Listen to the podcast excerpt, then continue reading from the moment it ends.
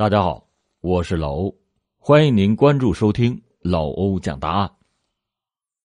一名退休在家的监狱警官被人谋杀，凶手竟然是受害者十五岁的养女。这起案件曾经一度的扑朔迷离，狱警对养女是恩重如山，为何会惨遭其毒手？狱警工作了三十年。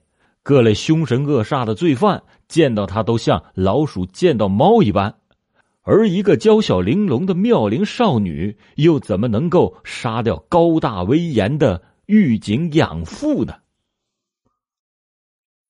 这起案件的受害人福旺，他的老家是住在广西浦北县白石水镇。他从政法学院毕业以后，分配到广西壮族自治区罗城监狱。做了狱警。身高一米七九、身材魁梧的福旺和妻子丁兰结婚多年未能生育。随着年龄的增长，每当看到单位同事与自己的孩子共享天伦之乐，四十八岁的福旺就越来越渴望体验做父亲的那份亲情与荣耀。经过和妻子沟通以后，他决定抱养一个孩子。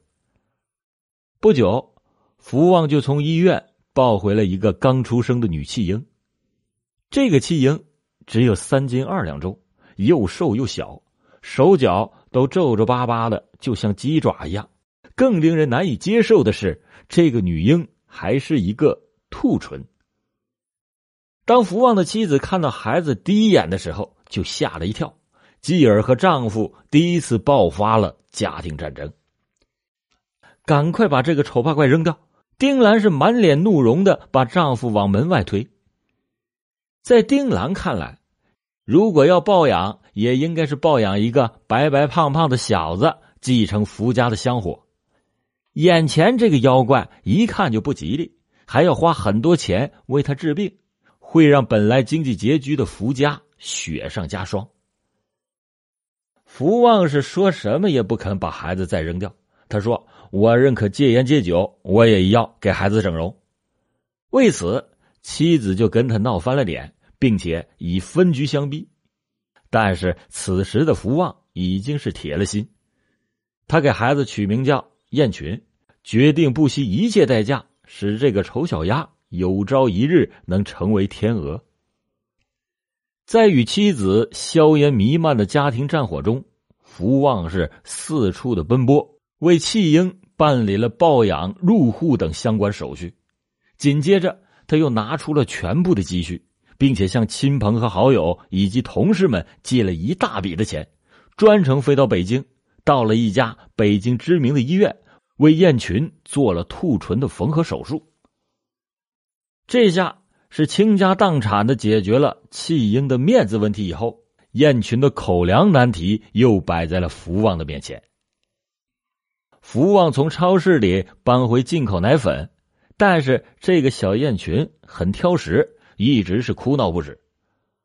福旺听说母乳才是有益于婴儿的健康成长，他就灵机一动，当起了乞丐爸爸。只要是一到了双休日，福旺就抱着小燕群在市区的各家医院的妇产科穿梭往来。可怜兮兮的祈求那些产妇们赏赐给他女儿一口饭吃。那些产妇们见到一个大老爷们陪着笑脸为婴儿觅食，都不好意思拒绝，于是就把小燕群抱在怀里喂奶。就这样，当小燕群七个月以后，福旺结束了乞讨的生涯，开始学做营养师。他又厚着脸皮拜那些少妇们为师。学着为女儿煮螃蟹粥、瘦肉粥，就这样一口一口的喂养着自己的女儿。在福旺的精心照料下，小燕群圆圆的脸蛋开始变得红扑扑的，非常的惹人喜爱。在十一个月的时候，小燕群第一次喊出了“爸爸”，那一声奶声稚气的称呼，让年届五旬的福旺当时是热泪横流。见到丈夫居然把一个残疾弃婴变成了一个活蹦乱跳的小天使，丁兰终于是接纳了这个家庭的小成员，与福旺重归于好。在此后的几年里，福旺和妻子对小燕群氏视若掌上明珠，精心的呵护，其乐融融。眼看着女儿一天天的快乐成长，福旺有一块心病也越来越不安。原来当地人许多人都知道小燕群的来历，福旺就担心女儿知道自己的背景以后，幼小的心灵难以承受身世之重，于是就在小燕群五岁的时候，福旺悄悄的把女儿送到老家妥善安置，为女儿的健康成长创造一片晴空。他每个月都请假回家乡探望孩子，并且带许多的玩具和浓浓的亲情关怀，把小燕群打扮成了一个令人羡慕的幸福小公主。在亲情的滋润下，小燕群从小学一年级到六年级学习非常的用功，年年的都被评为三好学生。二零零五年的夏天，已经退休的福旺。再次的做出了一个令人惊诧的决定，他把养老金提前的领取，在家乡为养女建造了一栋三层楼的房子，把剩下的钱为小燕群又办理了几份教育保险。不仅如此，为了给女儿更多的贴心关爱，福旺舍弃了繁华的都市生活，回到了家乡农村，给女儿当起了专职保姆，照顾她的饮食起居。但是，福旺做梦也想不到，女儿一夜之间就和自己成为了水火不容的仇敌。二零零五年的秋天，十四岁的福艳群以优异的成绩考入浦北县白石水镇中学。福旺望着已经是出落的亭亭玉立的女儿，心中是有说不出的喜悦。就在开学的前一天。他还特意的到县城集贸市场买回来不少海鲜，亲自的下厨慰劳女儿。为了挣钱供养女儿读书，福旺五十八岁的妻子丁兰远赴广东东莞市打工，成为了当地年龄最大的打工妹。福旺与女儿的裂痕源于一次偷窥。自从小燕群读初一以后，他发现女儿变得爱穿着、爱打扮起来。常常的关起门来照镜子，而且打电话的时候都是神秘兮兮的。根据他从警多年的经验，福旺就判定女儿已经有了情况。为此，他就趁着女儿上学的机会，在女儿卧室里翻箱倒柜的搜寻蛛丝马迹，果然发现了一本精致的日记本福旺读着一页页青涩的文字。福旺隐隐约约就感觉到燕群已经是坠入早恋。为了寻找佐证，福旺没有打草惊蛇，而是悄悄的到学校查阅了女儿的成绩单。他发现燕群的成绩在全班的排名已经是在中下等。燕群发现了自己卧室被翻动以后，对父亲提出了强烈的抗议：“爸，你凭什么偷看我的日记？”然后，砰的一声就把门关上。此后，燕群是一连几天都不搭理他的父亲。福旺把气压在心底里，也没有发作。他不露声色，是因为期望能捉到人证以后，再对女儿进行惩罚。二零零五年寒假的一天晚上，福旺假装身体不舒服，早早的就上床休息。不知世纪的燕群轻描淡抹，还往身上喷洒了几滴玫瑰型的香水就蹑手蹑脚的溜出了门外。当他赶到约会地点，正和初恋男友二毛亲热的时候，随着一声断喝，福旺是从天而降。二毛一见这架势，扑通的就跪在了福旺的面前，开始磕头求饶：“大爷，求求你老人家放过我吧！我爸我妈要知道以后……”肯定会打死我的。这个时候，燕群见势不妙，拔腿就跑。当天晚上，福旺对女儿第一次动用了特别加法，他既不打也不骂，而是把柴房腾空了，设立了一个家庭的临时牢房，对燕群关七十二小时的禁闭，让他面壁思过。在三天的时间里。福旺一日三餐通过牢房的窗户送进饭菜，一一言不发。燕群这下可受不了了，他就用力的拍打着窗户说：“爸爸，你要打要骂你随便，求求你别把我当成犯人，行不行？”燕群被放出来以后，顿时就傻了眼了。只见那个初恋男友小二毛已经是皮开肉绽，在他父母的押解之下来到福家，一边向福旺赔礼道歉，一边宣布和燕群断绝早恋的关系。过了一段时间，已经积攒了一些钱的福旺妻子丁兰从广东湛江市回家探亲，可是却见不到了丈夫的踪影。当她问起女儿的时候，小燕群说：“爸爸春节以后。”回到原单位跟旧同事玩去了，当时丁兰是信以为真。可是就在三月三十一日下午，丁兰从猪舍里挑农家肥的时候，竟然从粪坑里刨出了一具已经高度腐烂的尸体。经过公安机关 DNA 鉴定，这具尸体正是六十三岁的退休狱警福旺，死亡的时间。已经是在一个多月前了。专案组经过抽丝剥茧，很快的就将犯罪嫌疑人锁定为福旺的还未满十六岁的养女福艳群，因为在案发前的三月十日，福艳群也是神秘的失踪了。通过了特殊的侦查手段，专案组发现。福艳群此时正在广东佛山市张楼镇的一家玻璃厂打工的。当浦北县公安局刑警大队三名警官出现在艳群的面前的时候，他没有一丝的慌张，而是嘻嘻哈哈的用家乡话和民警拉着家常。前来的警官突然是话锋一转，问：“你养父被人杀害了，你为什么不回家来奔丧？”没想到。这个时候，小燕群惊闻噩耗，却呼天抢地的呼喊着：“天哪！想不到我那个表叔竟然是个禽兽！爸爸，你死的好冤呐！”小燕群告诉民警说：“表叔那天向我爸爸借钱，因为借不到钱而向我爸爸行凶。表叔还威胁恐吓我，不准乱说。为了躲避表叔的加害，他才跑到了佛山来打工。”案情。陡然出现了重大的转机，令办案民警是始料不及。于是专案组立即的布置缉拿表叔。然而经过调查，表叔根本就没有作案的时间。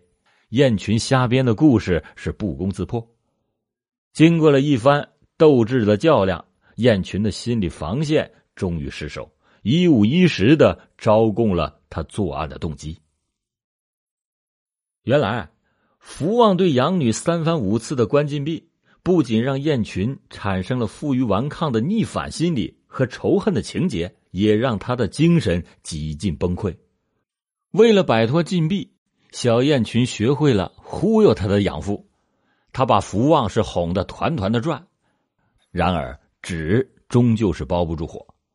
二零零七年二月九日的上午，福燕群所在的学校班主任。打电话来告诉福旺说：“你女儿已经旷课多日，如果再不来上学，学校将要把她开除了。”听完老师的一番话，就犹如是晴天霹雳。福旺是目瞪口呆，直到这个时候，他才知道女儿已经辍学，半个月夜不归宿，和社会上一些不三不四的男青年混在了一起，并且学会了抽烟喝酒。此前，燕群还偷了养父的两千元钱，悄悄的到诊所堕过胎。福旺把燕群从街上找回家以后，第一次对养女进行了棍棒伺候，从屋里一直追打到楼顶。他还不解恨，又用铁钉钉死了房门，重新启用禁闭室。为了让自甘堕落的女儿彻底的脱胎换骨，重返校园。福旺又想出了一个奇招，他把监狱管教罪犯的监规条文修改成了家规门风五十二条，勒令养女要一字不漏的给背下来。此时的小燕群对养父已经是彻底的绝望了，自知禁闭将会无休无止，为了换取自由身，小燕群就动了杀机。早在辍学之前。小燕群就对一名要好的同学袒露过心迹。他说：“哪里有压迫，哪里就有反抗。他已经做好了思想准备，一旦养父再实施禁闭，他将英勇起义。”在对养父下手之际，小燕群突然就心软了。他曾经试探性的和养父谈判，说：“爸，女儿不争气，让您失望，我对不起您。但是我现在真的不想念书了。”我想出去打工挣钱，再苦再累我也愿意，哪怕是当坐台小姐，我也一定报答您的养育之恩。我要是领了第一个月工资，我就给你老人家买酒买烟。为了我，您戒烟戒酒都快十六年了。说到这些动情之处，燕群已经是泣不成声。没想到福旺是斩钉截铁的说：“你少给我啰嗦，你不给我背熟五十二条，我就关你一辈子禁闭。”他把小燕群的恩情告白彻底的给浇灭了，于是恶从胆边生，福燕群把恩重如山的养父给杀了。在办案的过程当中，专案组困惑不解的是，福旺虽然已经是年过花甲，但是从警多年，练就了过硬的身体素质，娇小玲珑的少女如何能够将狱警干净利索的干掉呢？况且燕群还是被关在禁闭室里。福燕群说出了以其人之道还治其人之身的智取养父之策，令办案人员瞠目结舌。原来，为了确保以弱胜强的起义成功，符燕群偷学了养父的法律书籍，从一些案例中，他掌握了一些技巧。那天晚上，他在半夜。喊醒了熟睡中的父亲，一口气儿的背完了五十二条，令福旺万分的惊讶。因为新入监的罪犯往往需要一个星期才能够背熟这五十二条，而养女仅用了半夜的时间就背得滚瓜烂熟。福旺看到了养女脱胎换骨的决心和希望，赶紧的给养女打开了禁闭室，没想到。福燕群趁其不备，突然的就飞起一脚踢中了养父的下身。福旺当时哎呦一声，弯腰双手捂住下身，疼痛难忍。踉跄中头部撞到了墙角。这个时候，福燕群顺手操起了一根木棍，朝着养父的头部开始连续的猛击。福旺是当场毙命。更多精彩故事，请搜索关注微信公众号“老欧故事会”。老欧在等你哦。公安机关对这起案件终结以后，移送到检察机关审查起诉。浦北县人民检察院指控被告人符艳群犯故意杀人罪，在二零零七年七月十六日向浦北县人民法院提起了公诉。法院就依法组成了合议庭，不公开开庭审理了这起案件。